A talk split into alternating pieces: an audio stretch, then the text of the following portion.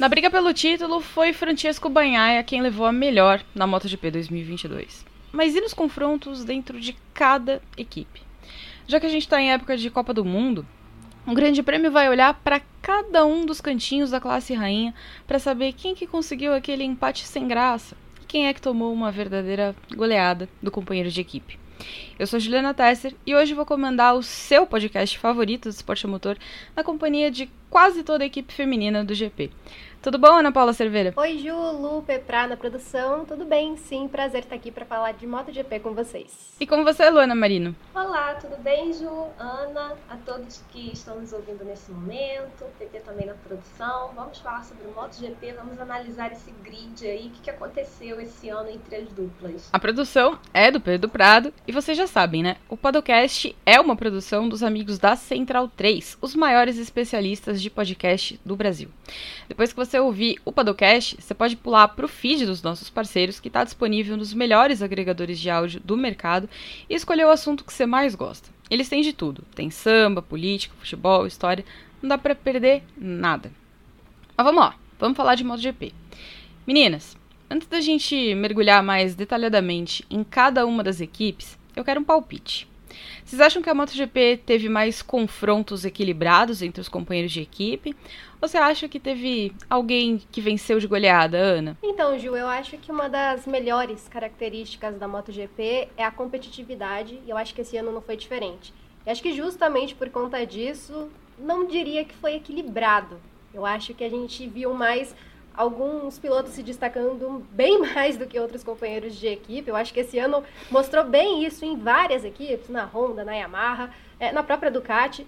Então, eu acho que não foi equilibrado, eu acho que alguns golearam, acho que outras duplas é, foram equilibradas, mas talvez não por fatores positivos. Eu acho que a gente vai discutir isso no programa. Mas eu acho que alguns companheiros de equipe deram goleadas e goleadas bonitas, viu? Goleadas que serão lembradas aí na história da categoria. E você, Lu, nós tivemos mais goleadas ou mais empates?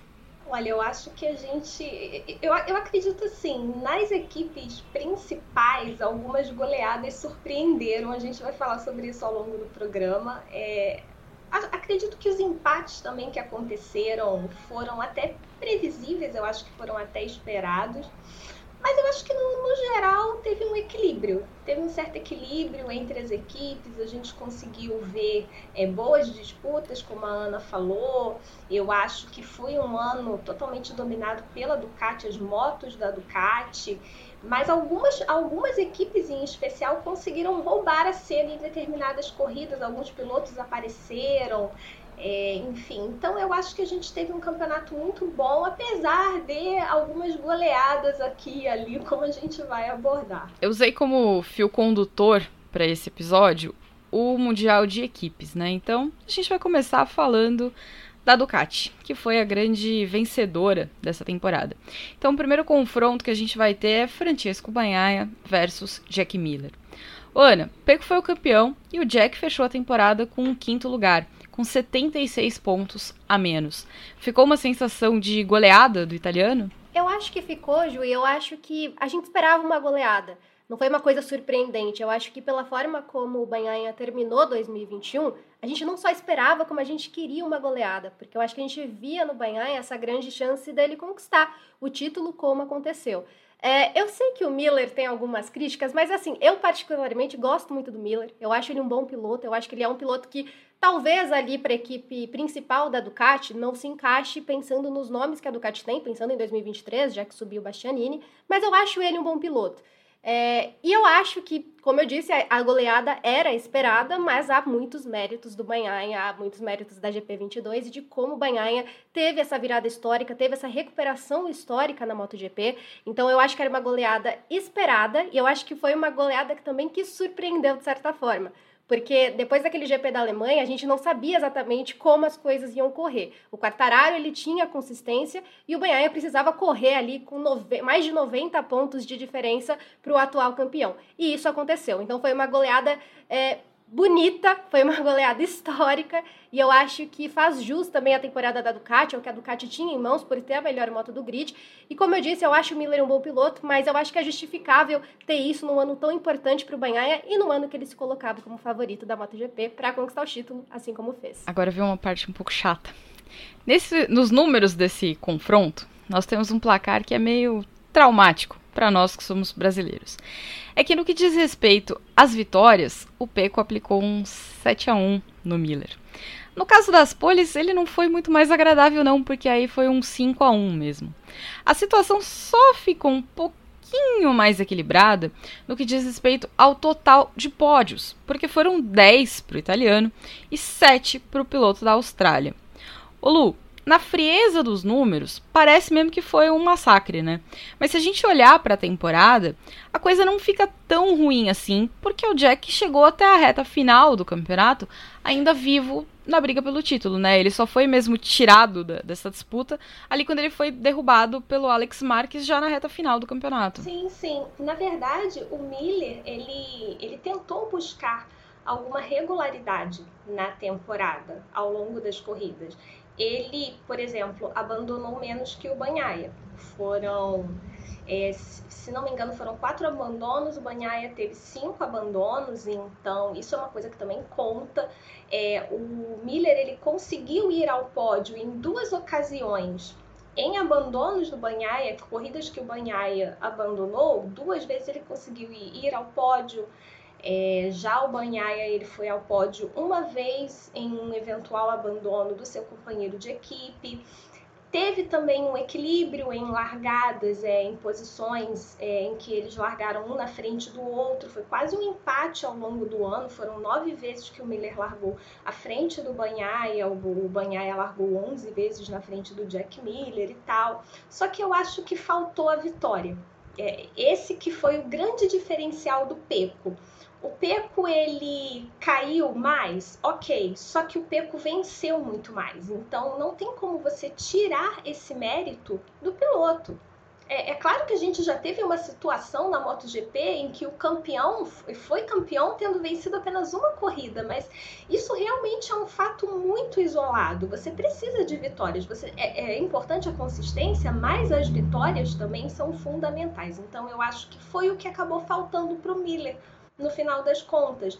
Ele sempre tentou estar ali, acompanhar o Banhaia. Eu acho que em algumas classificações até ele conseguiu ficar bem próximo do Peco, mas na corrida acabou fazendo a diferença. O Peco é, cruzou a linha de chegada 13 vezes à frente que o Jack Miller e venceu muito mais. Então isso acabou é, resultando no, no, que a gente viu ao final. Agora eu concordo com a Ana, eu gosto muito do Miller. Eu acho o Miller um bom piloto. Eu acho que foi uma dupla muito boa. Eu acho que a Ducati mereceu uma dupla.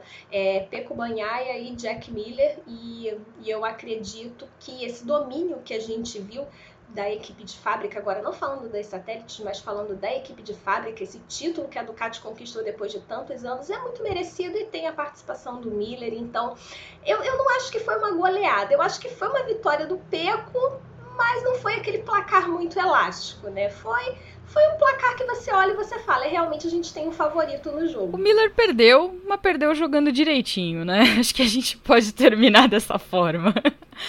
Agora, a segunda equipe na nossa lista é a KTM, o que é até uma surpresa ver a KTM vice-campeã, porque não foi lá um ano dos mais brilhantes. Mas o segundo confronto é entre Brad Binder e, Jack Mi e Miguel Oliveira. Né? Jack Miller vai para lá no ano que vem. E esse vai ser um confronto difícil. Ana, o Binder terminou o campeonato na frente, em sexto, com três pódios, mas foram todos pelo segundo lugar. Enquanto que o Oliveira foi quem garantiu as únicas duas vitórias da marca austríaca no ano. A KTM foi uma equipe mais equilibrada nessa temporada 2022? Foi, Ju. Eu acho que do meu ranking aqui é a equipe mais equilibrada, que teve a dupla mais equilibrada do grid. É, eu acho que o Binder é uma das surpresas para mim para 2022. Ele teve uma consistência muito forte também, por mais que ele só tenha três pódios, ele foi muito bem durante a temporada. Eu acho que numa temporada em que a gente viu uma Honda absurda, assim, muitos abandonos da Ducati no início da temporada, absurda de um jeito negativo, tá? Não absurda de um jeito positivo. é, eu acho que a KTM surpreendeu. Talvez ali ela não, os construtores não tenha ficado só à frente da Aprilia, foi difícil a briga ali com a Aprilia, porque a Aprilia foi surpreendente em 2022. Mas eu acho que a KTM, assim, pelo que ela podia alcançar, pelo que ela tinha em mãos ali com as outras equipes no grid, ela conseguiu é, terminar numa posição até que positiva para 2023. Eu acho que o Binder, teve, o Binder teve um papel muito importante nisso pela consistência, mas é lógico, o Miguel Oliveira, com toda a sua experiência, é quem tem as duas vitórias. Por isso que eu acho assim, por mais que, eu concordo muito com a Lu, por mais que a vitória ali seja talvez o ponto crucial para a gente diferenciar um ou outro, eu acho que foi uma equipe equilibrada porque um conquistou muita coisa pela consistência, pelos pódios, e o outro ali conquistou as vitórias da equipe em 2022. E num grid tão competitivo, porque a coisa que eu mais amo na MotoGP é que você nunca tem a certeza de quem vai vencer, de quem vai sair melhor. Eu acho que a KTM, por tudo isso, o saldo é muito positivo e por isso que para mim é a dupla mais equilibrada do grid. Lu, nesse cenário aí de que o cara que foi derrotado na classificação foi o que conquistou as vitórias e de que o que ficou na frente foi só segundo, a gente pode dizer que a KTM terminou num empate ou que teve um vencedor dentro da equipe? Ah, eu concordo, eu concordo bastante com, com a posição da Ana. É, eu acho que, que realmente a gente teve, teve um empate, sim. É, é aquilo, eu falei sobre, sobre a importância da vitória e não tem como você tirar esse mérito. Só que também não tem como a gente tirar o mérito é, da regularidade do Brad Binder. Seria injusto dizer que no final das contas o Oliveira vence essa disputa interna porque foi ele quem conquistou as vitórias da equipe. Eu acho que esse cenário da KTM é um cenário de empate, é, é um cenário de uma, de uma disputa muito aberta, muito equilibrada. A pior posição do, do Binder esse ano foi um 11. O Oliveira, por exemplo, ele tem um 18 na conta, tem um 13. Então, isso se a gente analisar friamente os números, a gente vai, vai ver que o Binder ele foi muito mais regular. Ele só não pontuou quando ele abandonou, que foi em Portugal. Mas vitória, vitória, aquilo o Oliveira ele conseguiu duas vitórias, é, então também seria injusto, como eu falei, colocar o Binder acima do Oliveira, só que você olha para o Binder e também não tem como desmerecer o que ele fez. Por isso que eu concordo com a Ana, eu acho que esse, essa disputa da KTM realmente foi um, foi, foi um exemplo de um empate. Um empate com gols. Não foi um 0 a 0 Foi um empate com gols. Um empate num jogo divertido. E a KTM só conseguiu né, essa segunda colocação na última corrida do ano, derrotando a Aprilia, que vem na sequência na nossa disputa no confronto entre Alexis Pargaró e Maverick Vinhales. Ana, eu acho que você nem vai precisar dos números para a gente colocar esse confronto, ainda que o Top Gun tenha feito uma boa temporada, né? Mas acho que dá para dizer que o Alex goleou o Top Gun, não?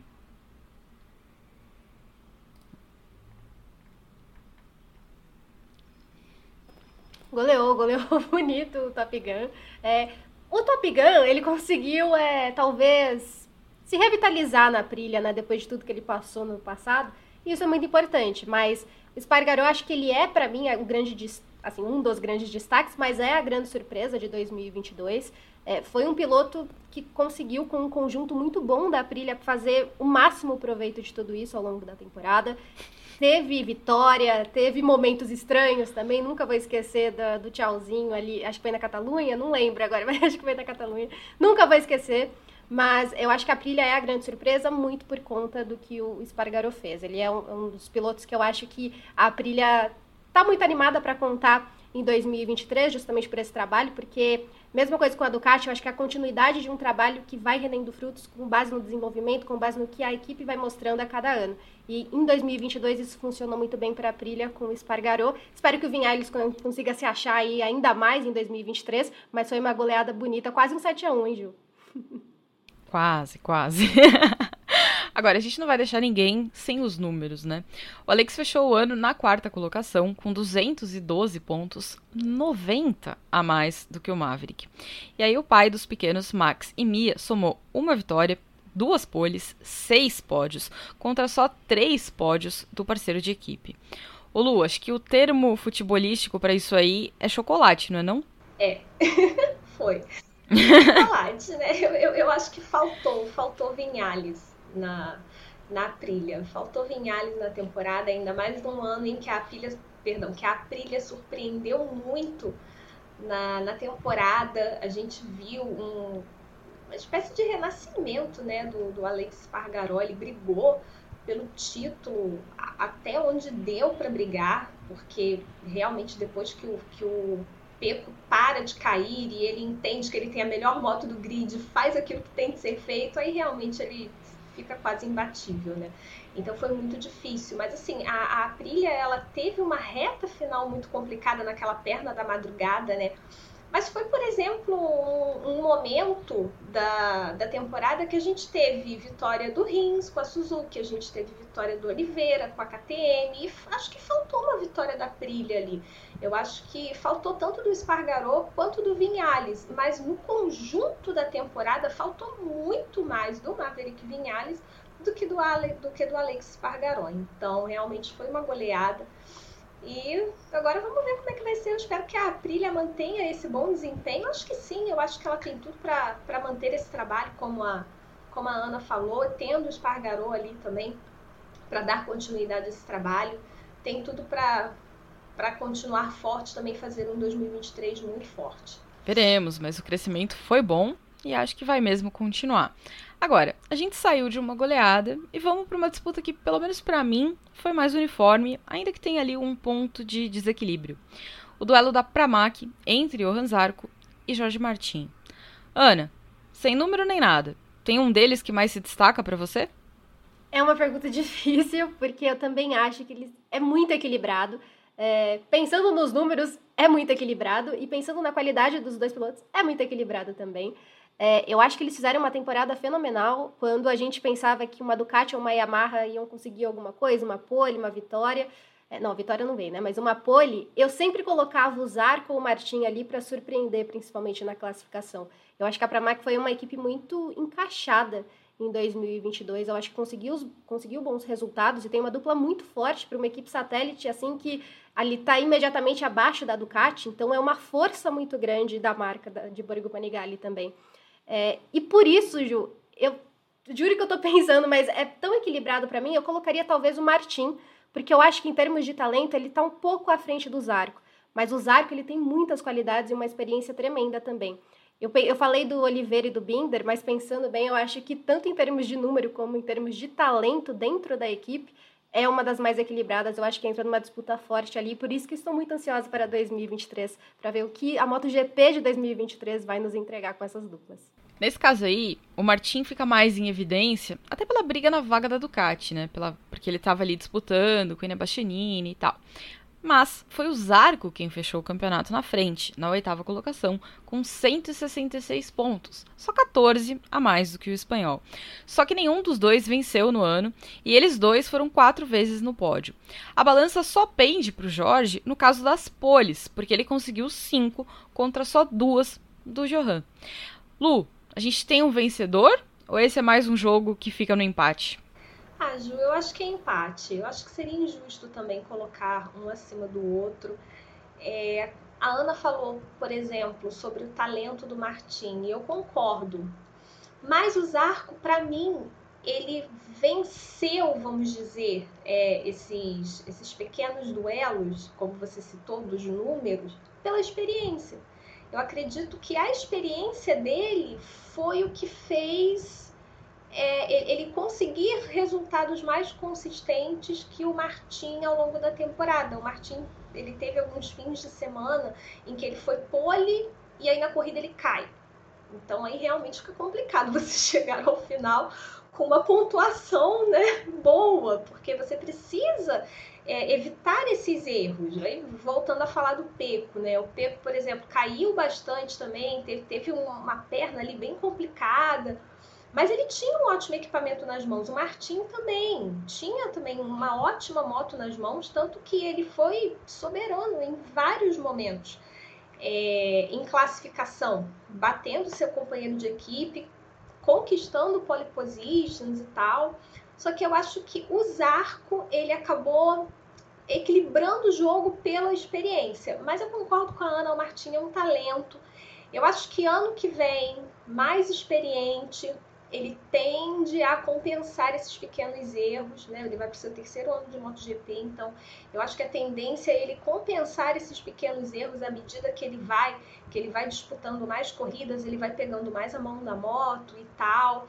E eu acho que a gente pode ter aí no futuro um grande piloto. Eu acho que ele tem tempo ao favor, ele tem tempo ao seu favor E ele só precisa trabalhar esses detalhezinhos, essas coisas, porque talento ele tem, ele já mostrou isso, é um piloto muito rápido.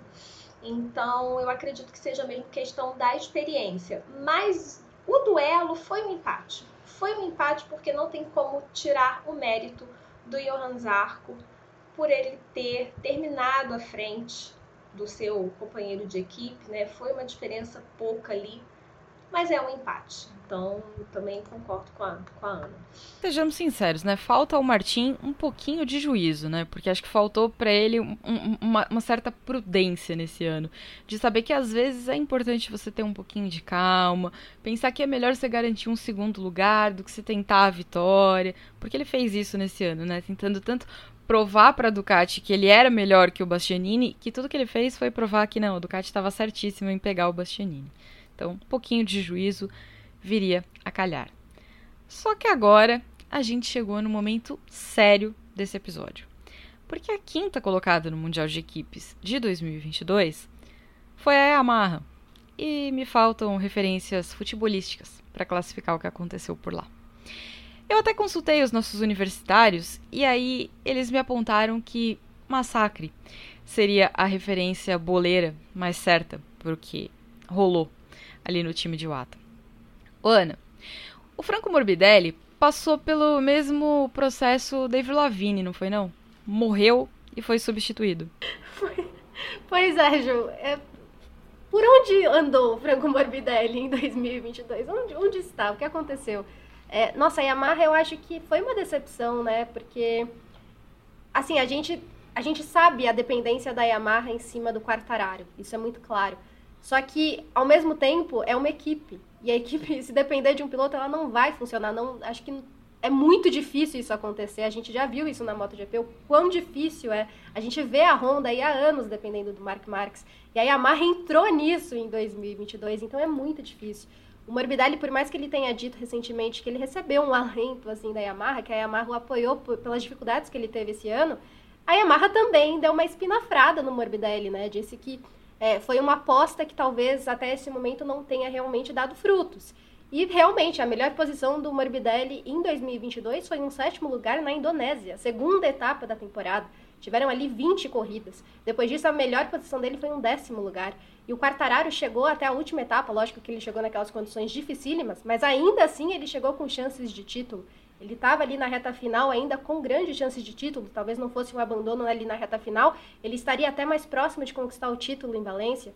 Então, a gente precisa dar muitos méritos para o Quartararo, mas a gente precisa olhar com muito cuidado para o que o Morbidelli fez e não fez em 2022. Eu acho que ele não apareceu, é uma coisa que obviamente eu acho que preocupa a Yamaha. A gente sabe que a moto tem muitos problemas, o Quartararo já disse isso, o Morbidelli já disse isso, mas eu acho que não justifica uma diferença tão grande entre pilotos que é, tem ali uma boa moto em mãos. A gente fala de problemas, mas não é como se a moto fosse ruim. É uma moto boa, talvez é uma moto que precisa ainda ser desenvolvida, melhorada, mas não dá para depender tanto de um piloto só, colocar tudo nas costas do Quartararo. Porque muitos dos erros do, do Quartararo, lógico que foram erros dele em muitos momentos, mas muitos dos erros é a mesma coisa que a gente diz do Marques. Ele vai tanto ao limite por estar ali sozinho que aí ele acaba errando. E é uma coisa que eu já disse, acho que em análises do Grande Prêmio, a Ducati ela tem o luxo de ter muita gente no grid, mas tem muita gente no grid no mesmo nível. Não é como se só tivesse o Banhaia e outras sete motos no grid longe dele. São pilotos competitivos, pilotos que deram resultados em 2022. Não foi o que aconteceu em Yamaha em nenhum dos cenários. Então foi uma goleada feia, uma goleada preocupante, mas uma goleada. Que a gente sabe, né, que aconteceu com a Yamaha e, e todo mundo admitiu, inclusive o Lin Jarvis, que é o diretor da, da Yamaha, é que a Yamaha perdeu a marca da M1, que era uma moto conhecida por ser uma moto doce com todo mundo. Era uma moto que era fácil para todo mundo. É, o, o, o, Franco deu uma declaração esses dias dizendo que essa M1 é uma moto que precisa ser pilotada com um DNA diferente do dele. Porque ele sempre foi um piloto suave e essa era uma moto que exigia uma pilotagem agressiva. Então ele também não conseguia fazer isso. Ele teve que trabalhar o ano inteiro para tentar ser o piloto agressivo que ela precisava. E nenhum dos pilotos do ano conseguiu isso. Mas se a gente olhar para os números, aí é dureza. Por quê? Porque o Quartararo fechou o ano com o vice-campeonato com 248 pontos. Três vitórias, oito pódios e uma pole. O Morbidelli foi só 19 no campeonato, com 36 pontos. 212 a menos do que o Quartararo.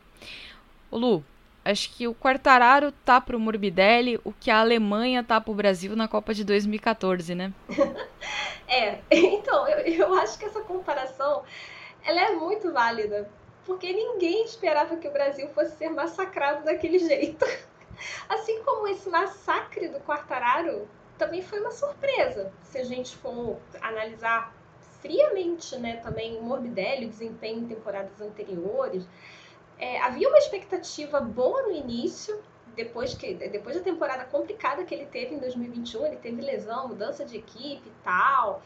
E o Morbidelli, ele terminou 2020 na, como, como vice-campeão, né? Então, não é um piloto novato que chegou ontem na MotoGP. Ele tem é, como se diz, ele tem, ele tem currículo, poxa, ele tem, ele tem os, os, seus méritos. Então, realmente, a gente olhar e ver essa diferença absurda, mais de 200 pontos na classificação, é muito surpreendente. Foi um 7 a 1 porque realmente ninguém esperava que o Brasil fosse tomar aquele chocolate da Alemanha na Copa de 2014.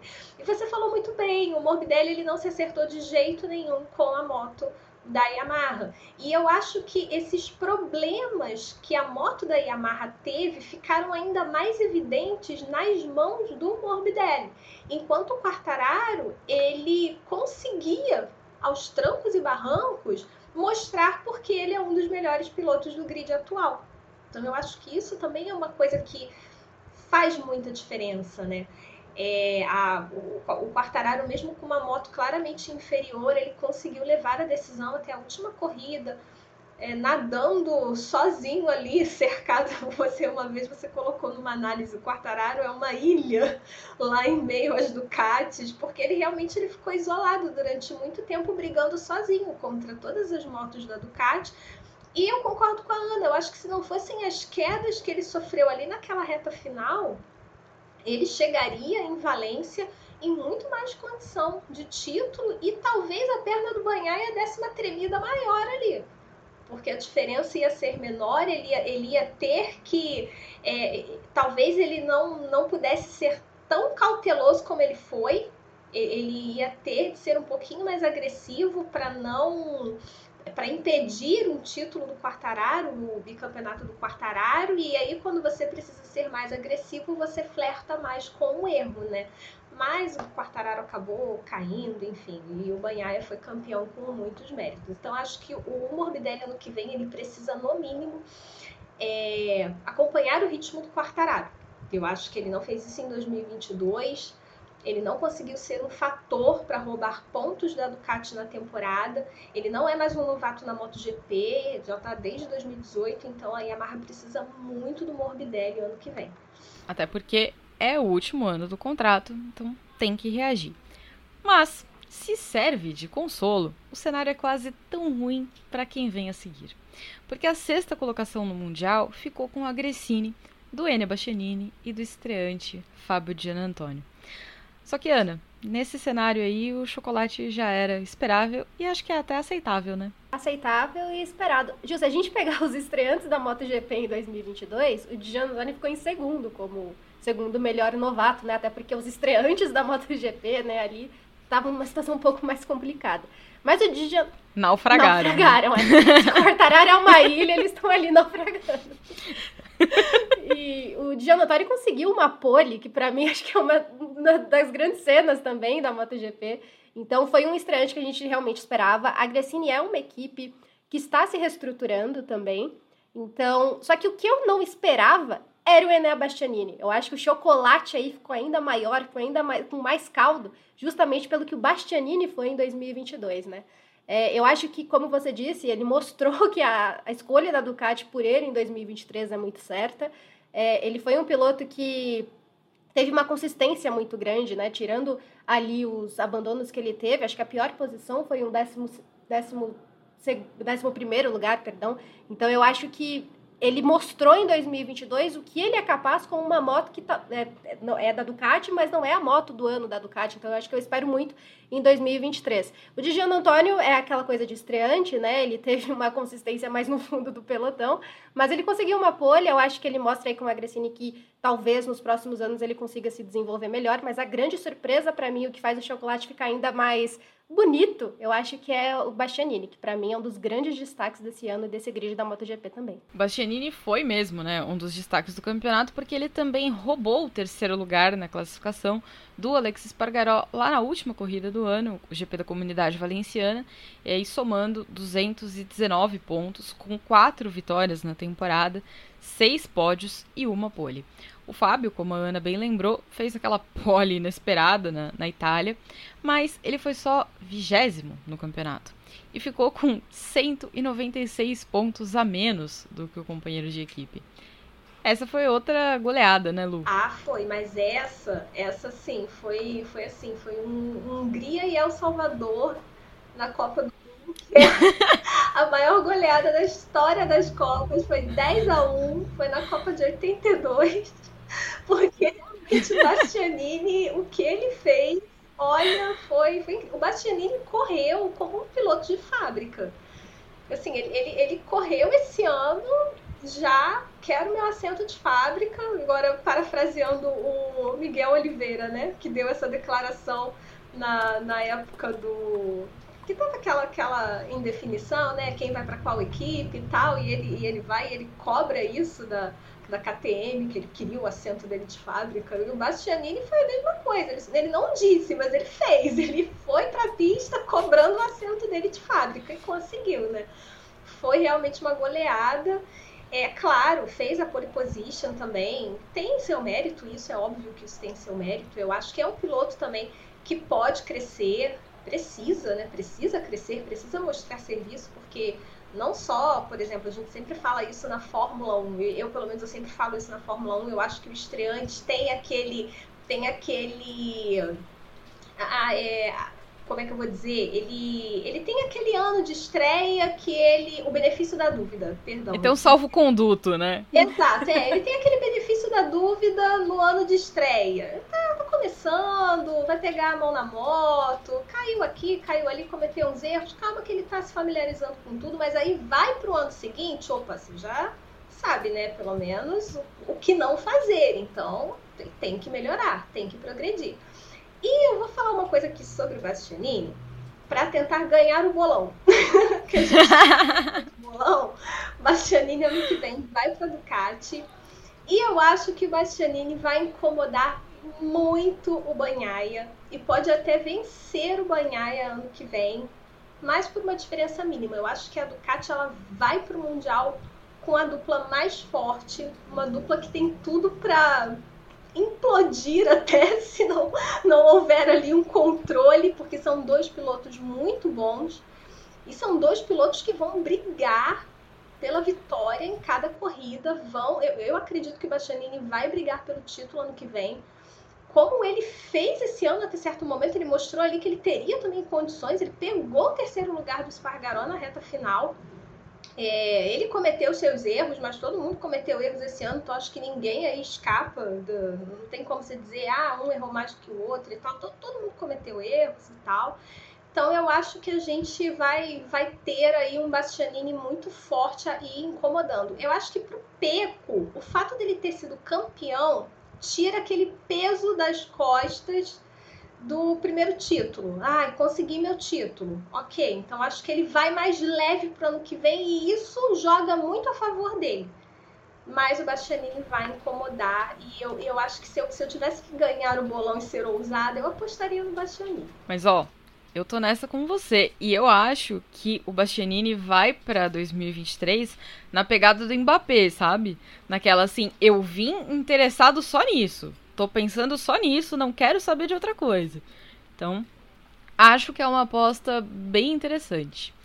Agora, o equilíbrio também foi a ordem da temporada na VR 46, porque Luca Marini e Marco Bezek ficaram separados por só 5 pontos, com o veterano na 13ª colocação do Mundial de Pilotos e o novato em 14º. Ana, esse foi um empate, mas foi um bom jogo, né? Foi um excelente jogo, um excelente jogo de estreia da VR46 na MotoGP. É, e eu acho que é, o que é mais legal é que são pilotos ali né, que leva essa marca da academia de Valentino Rossi, e são pilotos que prometem muito, até porque a gente vê que o campeão da MotoGP 2022 é um pupilo de Valentino Rossi. Então eu acho que isso é sempre muito animador. É, o Marini não é um estreante, mas o Bezek é um estreante, mesmo assim ele foi muito bem. Eu acho que o Bezek na reta final ele surpreendeu bastante pelo que ele mostrou. E eu acho que, como eu disse, é uma coisa muito animadora para os próximos anos. Eu acho que foi uma boa apresentação da VR46 com uma dupla de pilotos muito boa. É, são pilotos que ali eles conseguiram se equilibrar é, o Marini, lógico, ele tem mais experiência, né? Mas o Bezek, ele conseguiu fazer um jogo ali de igual para igual. Então, eu acho que em 2023 promete também. É, Bezek também vale ressaltar que foi o melhor estreante, né? Atrás dele está o Gian Antônio, mas há um abismo de diferença entre o rendimento desses dois pilotos em 2022. Então, acho que promete bastante, Ju. Eu acho que eu gostei muito de ver a VR46. Eu acho que essa parceria com a Ducati deu muito certo também. E eu estou muito animada para os próximos anos, porque a gente tem aí vários pupilos ali, vários, vários pilotos que se inspiram no Rossi. Então eu quero ver aí o que o futuro nos promete aí. É verdade. E foi um, um ano de muita evolução para os dois meninos. Então eu acho que tem tudo para dar uma boa melhorada. Ô Lu, agora, o Marini deu uma, uma avançada, né? Sinal de crescimento e tal. Mas o novato Bezek fechou o ano com uma pole e um pódio. Você diria que o Luca que deu uma decepcionada, ou que foi o Marco que surpreendeu, ou nenhuma das duas também? Olha, é, é aquilo. O, o Marini, por exemplo, se a gente pegar o ano de estreia dele, ele terminou em 19. E esse ano ele conseguiu terminar mais acima. Ele foi 12 colocado na classificação. Ele erra muito pouco. É, em duas temporadas ele teve um abandono. Então, isso, isso para um piloto novo, para um piloto novato, é muito significativo. Ele bateu na trave do pódio esse ano duas vezes. Então, eu não diria que a temporada dele foi decepcionante.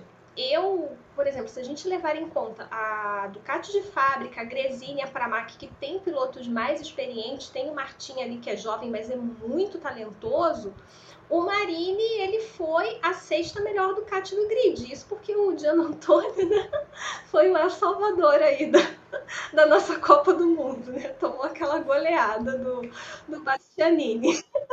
Então, assim, eu acho que para responder a pergunta certinho, eu não, não acho que houve nem surpresa com o Bezek, nem decepção com o Marini.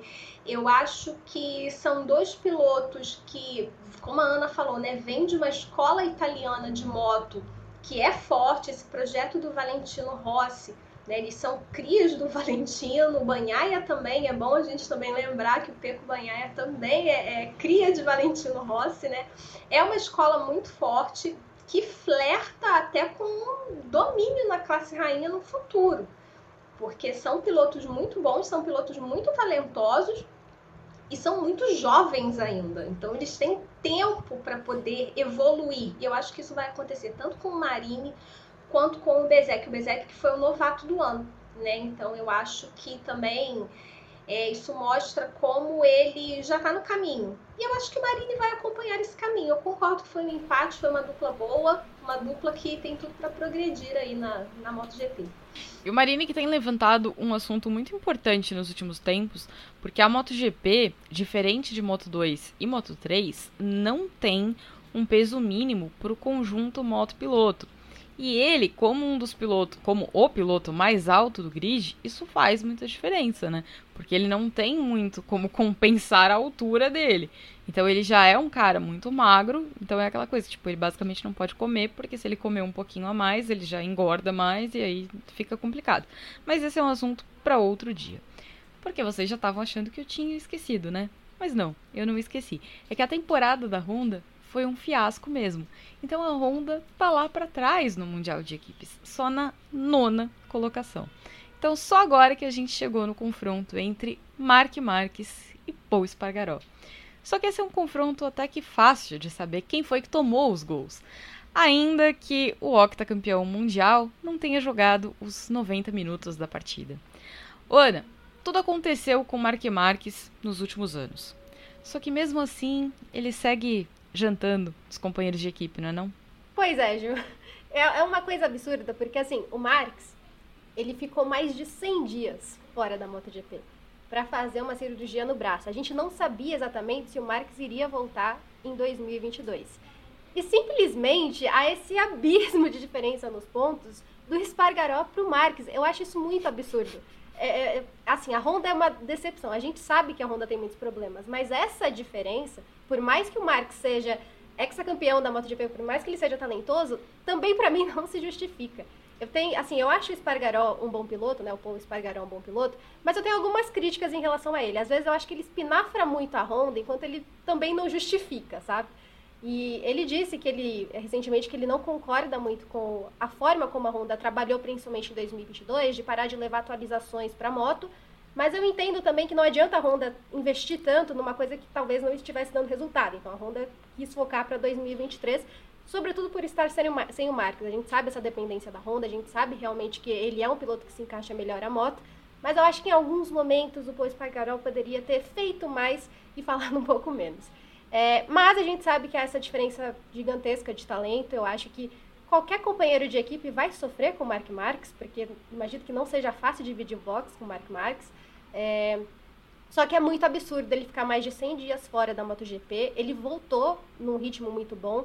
Ele, lógico, disse ali que ele não estava querendo vencer, não estava pensando muito, ele queria voltar a se adaptar à moto, porque ele disse que ele queria sentir esse prazer de novo de voltar a pilotar a moto da Honda. Ele segue falando que a Honda tem muita coisa a desenvolver, que com o que ele já testou em Valência para 2023, eles não vão disputar o título. Então acho que a Honda tem muita coisa para resolver, mas eu acho que há problemas internos ali que eles precisam olhar com mais calma, porque essa goleada, por mais que seja um ano de fiasco, eu acho que não se justifica tanto assim. E o que eu achei mais legal é que se a gente somar o ponto de todos os pilotos da Honda, incluindo os da LCR, ele ganha de todo mundo. É impressionante. Agora, o Lu, 12 GPs que o Mark Marques fez, ele somou 113 pontos, uma única pole e um único pódio. O Paul Espargaró também fez pódio e uma pole, mas ele fez 57 pontos a menos que o companheiro de equipe. E ele fez mais corridas. Sem o Mark Marques, você acha que a Honda se classifica para uma Copa do Mundo? Olha, com essa moto tá difícil, né? Acho que não. Com essa moto, não. A pergunta é muito boa. Assim, é, é aquilo. Eu vou. Já que a gente está falando de, de Copa do Mundo, eu vou citar aqui o exemplo da Itália, a seleção italiana, né? A seleção italiana não foi para a Copa esse ano. Isso foi uma baita zebra nas eliminatórias, porque a gente está falando da seleção tetracampeã, aquela que se fosse campeã empataria ali com o Brasil, né? A gente tem duas seleções que podem empatar com o Brasil, mas não vão empatar porque a Alemanha já está fora e a Itália nem foi para a Copa, né?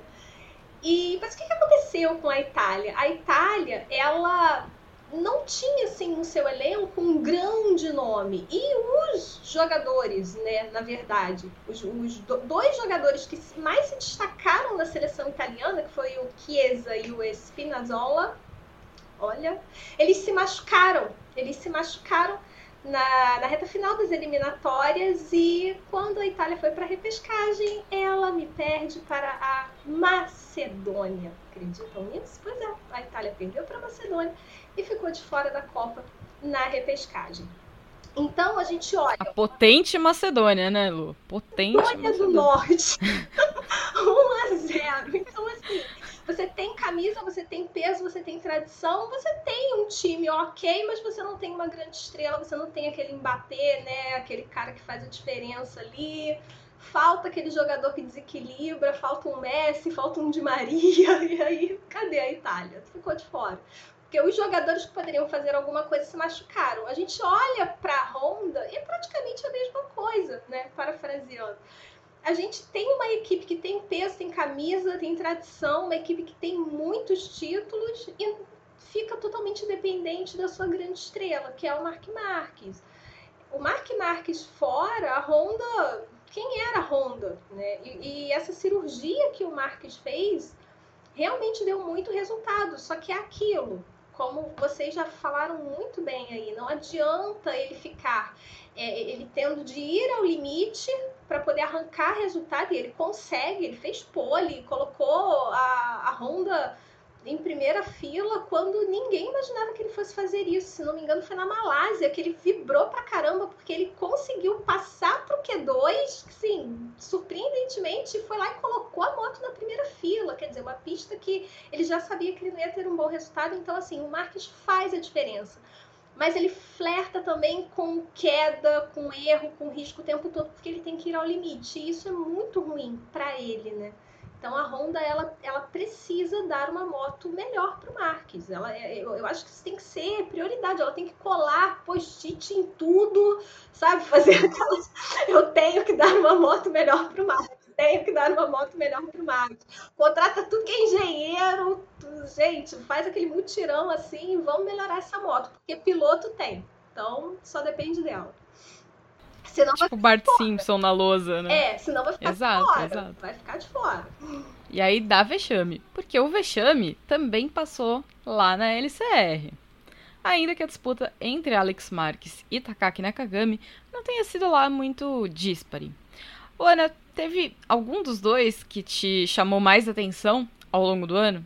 Desconsiderando as lambanças, claro.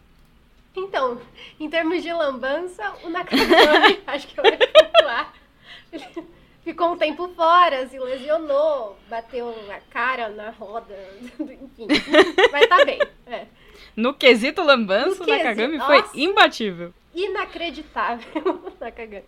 Mas, no quesito qualidade, Ju, eu acho que não. Eu acho que foi um empate técnico, um empate técnico ruim porque como a gente, a gente não espera nada da Moto Honda, não esperamos, não esperávamos nada da Moto Honda em 2022, mas eles tiveram uma consistência ruim, né? Ficaram ali atrás do pelotão. Acho que nenhum teve um grande resultado em nenhum momento do ano.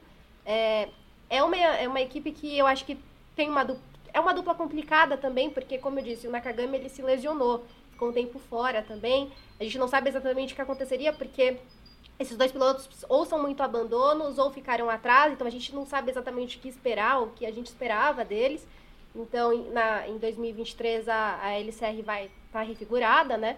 O Alex Marques ele volta para Moto 2, então eu acho que não sei exatamente o que esperar. Se você tem uma moto Honda ali, eu não sei realmente o que esperar. Eu acho que uh, precisam desenvolver, precisam de mais uh, resultados. É, mas em termos lambança, eu acho que foi o grande destaque para mim. Eu não consigo pensar em outra coisa a não ser lambança, porque isso não faltou na LCR, principalmente com o Nakagami em 2022. Para fazer a ressalva, você trocou o, o Alex Marques com o Darren Binder. O Alex Marques Ai, vai para Gresini, né? Ele vai dar um, vai pra Gresini, um, um passo perdão. na carreira perdão. bom para ele, coitado. Sim. Pelo menos isso. Desculpa. Ô, Lu, Agora, o Alex foi 17 no campeonato com 50 pontos, enquanto o Nakagami foi 18 com 46. É um 0x0, né? Sim, é um 0x0 xoxo. Igual o meme da, da Renata Vasconcelos. Xoxo, mandou com capenga. Foi horrível passou em branco, cada um visitou a zona de pontuação seis vezes no ano. O Gardner conseguiu ali um décimo primeiro, mas assim, muito ruim. Mas, não, peraí, perdão. Eu acho que eu tô falando da equipe errada. Passou pra equipe errada já. Errada, perdão, eu estou... Você avançou Bastidor, uma casinha. Bastidores do Padocast. Eu estava lendo a resposta do roteiro anterior. Vamos parar a pergunta. Vamos parar a pergunta certa, que é sobre o Alex Mas... Marques e o Nakagami. Perdão, gente. Mas tudo bem, porque foi xoxo, capenga, não, sem graça mesmo, na LCR também. Essa resposta tá certa. Essa parte tá certa. a mesma resposta na equipe seguinte. capenga, resume perfeitamente. É, Você deu um spoiler do que vem a seguir. Dei spoiler do bem. que vem a seguir, perdão. Mas então vamos lá. Nakagami. Tudo bem. Nosso querido Nakagami, ele fez aquela lambança lá, aquele acidente que foi um strike. Ele perdeu três corridas por conta da lesão que ele sofreu, é, porque ele acabou sofrendo uma lesão, né, e tal. Mas assim. Curiosamente, não foi nem culpa dele dessa vez, né? Dessa vez ele não teve exato, culpa, coitado. Exato. E eu acho que assim, eu, apesar dos pesares, eu diria que o Nakagami ele buscou mais o gol, sabe? Ele foi mais combativo. do que Alex Marques. Eu, bom, pelo menos, né, o piloto que vai igual um, um kamikaze para poder tentar passar 10 motos. Talvez tenha faltado senso de direção, né? Mas ele procurou mais. Mas ele foi combativo, pelo menos ele tentou.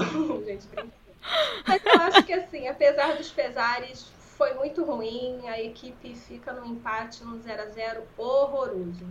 Bom, Agora faltam as duas últimas equipes, coitadas, que foram a personificação da derrota em 2022. Então, eu não vou nem pedir para vocês duas falarem a respeito de cada uma delas, porque não vale a pena, né? A RNF teve três pilotos no ano, mas somou gloriosos 37 pontos. Então, 417 a menos do que a campeã Ducati. Ana, eu vou te dar o prazer de falar dessa gloriosa equipe, porque o Cal Crutchlow foi o pior na classificação, mas ele só disputou seis corridas, então, coitado, ele não tinha mesmo muitas alternativas. O André do Visioso, claro, superou o Darren Binder, pelo menos isso, por pouco. Na média dos pontos por etapa, porém, foi o Cal quem se saiu melhor, com 1,66 pontos por corrida.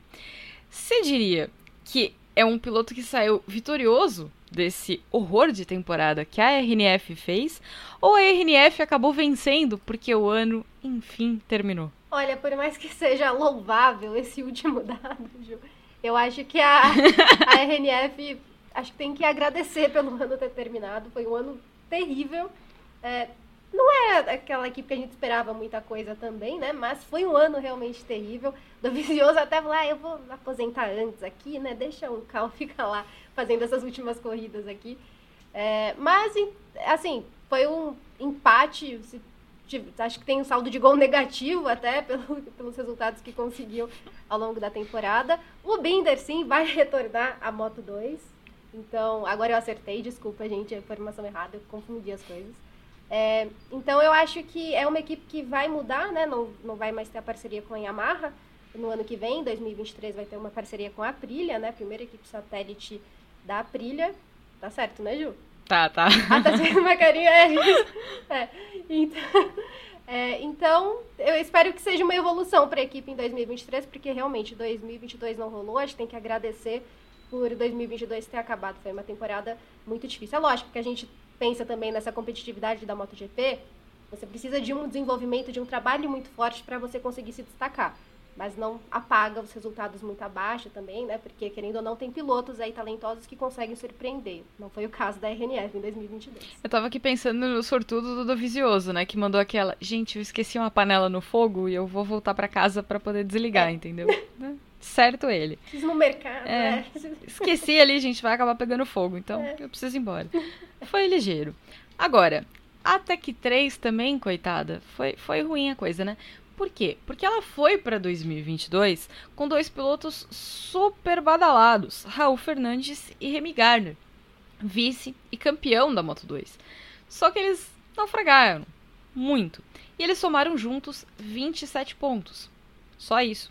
Só que o espanhol terminou a classificação na frente, em 22.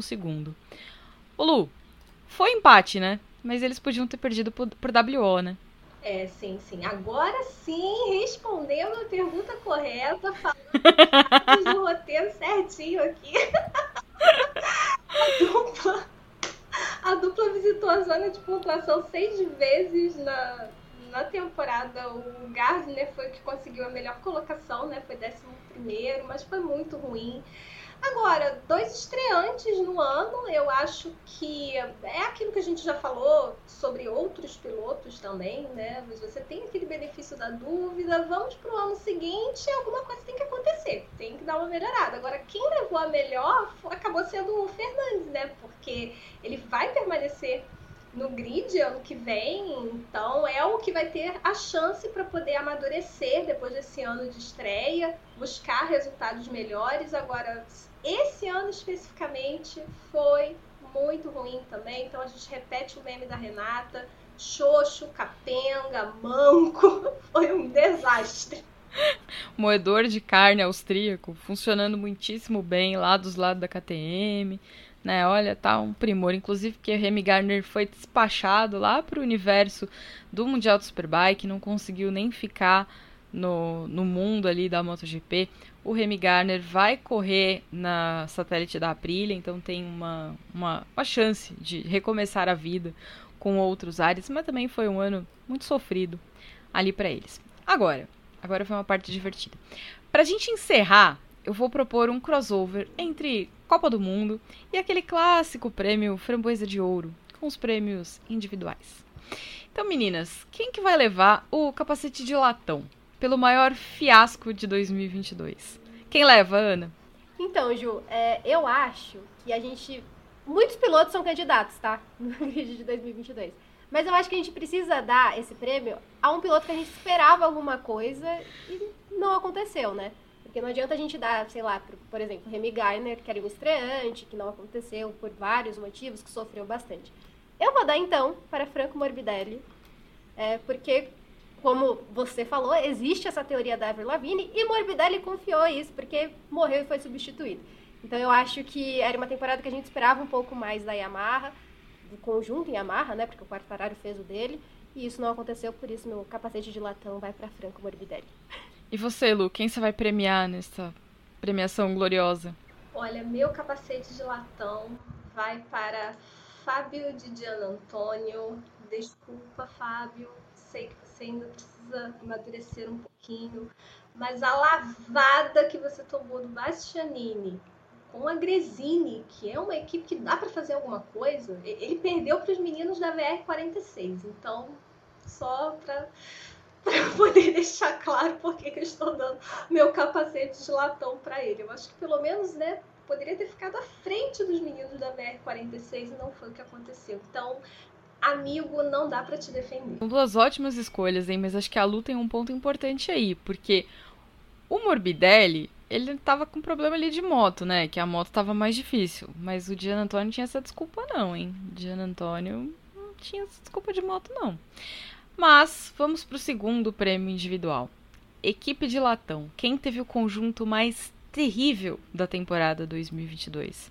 Ana. Então, Ju, eu acho que assim, eu falo com muito prazer isso, porque eu acho que tá estampado em 2022 que é a Honda. Não sei vocês. Mas assim, a Honda para mim é a equipe de latão. Por mais que eu, eu entendo os problemas que a Honda tem.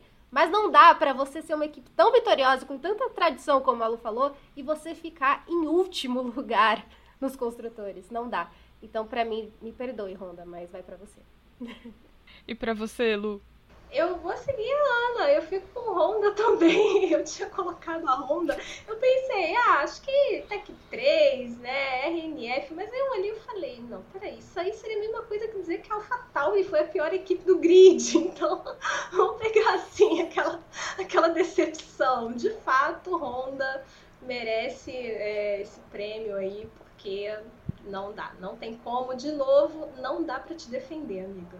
Você vê, por essa ela não estava esperando, né? Mas aquela prova de que o que tá ruim sempre pode piorar. Bom, esse foi o episódio dessa semana do Padocast. Meninas, muito obrigada pela participação de vocês. Eu agradeço também ao Pedro e aos amigos da Central 3 pela produção.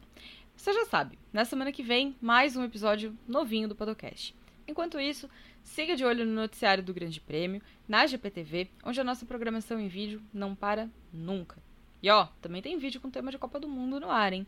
Lá no YouTube também tem o nosso canal de análises, o GP2, onde você fica por dentro das melhores novidades do esporte a motor. Não esquece de se inscrever. Eu fico por aqui e até a próxima. Valeu!